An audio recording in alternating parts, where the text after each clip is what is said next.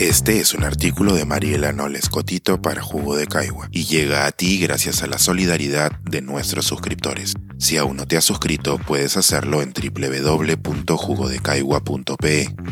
Ahora puedes suscribirte desde 12 soles al mes. Una invitación a ver tras la cortina. El orgullo de compartir, sin bromear, sobre el último viernes. Si usted tiene cierta cercanía a las referencias culturales de los procesos de negritud en los Estados Unidos, o si ha visto comedias producidas por realizadores afro de ese país, tal vez haya oído hablar de las reuniones de los viernes. Esta idea de las reuniones se alimenta del estereotipo de que todas las personas afro se conocen mutuamente, y del pánico moral de los años 60 respecto de lo percibido como esfuerzos organizativos de las poblaciones negras que pudieran devenir en alguna acción de venganza contra las poblaciones blancas durante el proceso de segregación racial. Una lectura diferente, pero menos tomada en cuenta en esa época, era que la congregación de personas afro les permitía navegar mejor, gracias a la solidaridad que se encuentra en la colectividad, en medio de la sociedad hostil en que vivían. Hoy, esta noción se utiliza en otros países de la región de manera medianamente lúdica. Para, reapropiándonos de esta idea, más allá de su sentido perverso original, bromear con alguien cercano que no es afrodescendiente. Concretamente ocurre cuando nos hacen alguna pregunta que podría implicar que hablemos por todo el colectivo a manera de representantes. Claro, lo discutimos en la reunión del próximo viernes y te cuento. Es una frase que más de un amigo o amiga mía me ha escuchado decir antes de darse cuenta de que en efecto su amiga Mariela no puede hablar por las 828.894 personas que hacen parte de los pueblos afros a nivel nacional. Hace unos días, sin embargo, sí me sentí como en una de estas reuniones. Y sin ánimo de abrir el telón de par en par, sí me parece pertinente compartir un poco sobre la importancia del espacio en el que participé por varias razones. Estuve en la celebración de los 50 años de fundación de lo que fue una de las primeras organizaciones afroperuanas del siglo XX, la Asociación Cultural de la Juventud Negra Peruana, ASEJUNEP, que además congregó a varios de sus miembros originales, lo cual lo hizo más emocionante. Este espacio de reunión y comunión de la sociedad civil organizada buscó evaluar qué se hizo, cómo, qué quedó por hacer y cuál es la labor de quienes venimos detrás, mientras se reconocía el esfuerzo de ser parte de un escenario de movimientos sociales juveniles en el país y una demostración de agencia ciudadana. La historia de la población negra en el Perú como colectivo político ha estado caracterizada por una constante lucha. Es posible argumentar que su primera preocupación política colectiva a la llegada al territorio americano se centró en el mejoramiento de sus condiciones de vida. El día de hoy, la lucha de la población negra en el Perú se concentra en la eliminación de las barreras tangibles y simbólicas que limitan el pleno disfrute de sus derechos. En ese escenario, la agencia organizacional de los afrodescendientes se ve reflejada en múltiples esfuerzos que continúan hoy en día. Si bien hay espacios de agencia y resistencia afrodescendiente que pueden registrarse hasta en el periodo de la esclavitud y la época colonial, el movimiento negro contemporáneo tiene sus orígenes organizacionales a principios de la década de los 50.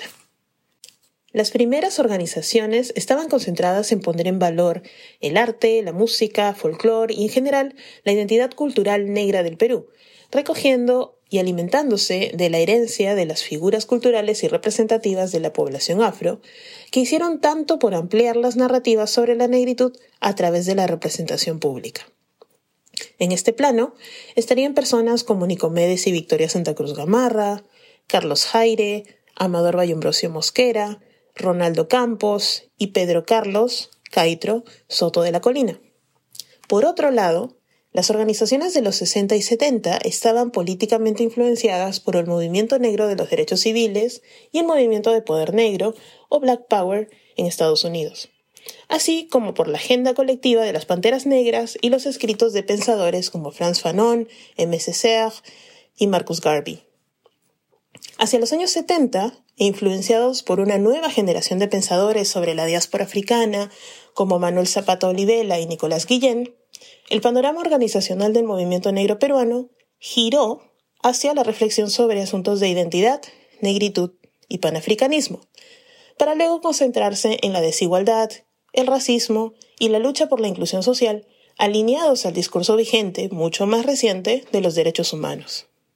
Así, teniendo como referencia la reciente descolonización de varios países africanos y el reconocimiento de figuras como Patricio Lumumba, Kwame Nkrumah y Martin Luther King, durante los años 60 fue fundado el grupo de los melanodermos, el objetivo de esta organización, que congregaba a varios académicos, fue aplicar el conocimiento jurídico de sus miembros para combatir la discriminación racial.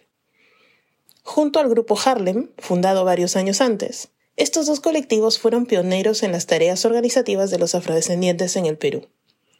La falta de recursos y su centralidad en la ciudad de Lima les llevó eventualmente a su disolución unos años más tarde.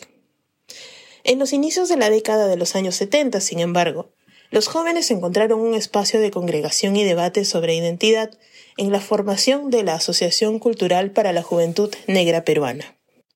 La ACEJUNEP, fundada por José Cheche Campos, Osvaldo Leca, Tito Mandrel, Néstor Lai, Gloria González y tantos otros, reunió a alrededor de 30 jóvenes para debatir y problematizar la identidad negra peruana y su posición en el contexto de la diáspora africana del momento.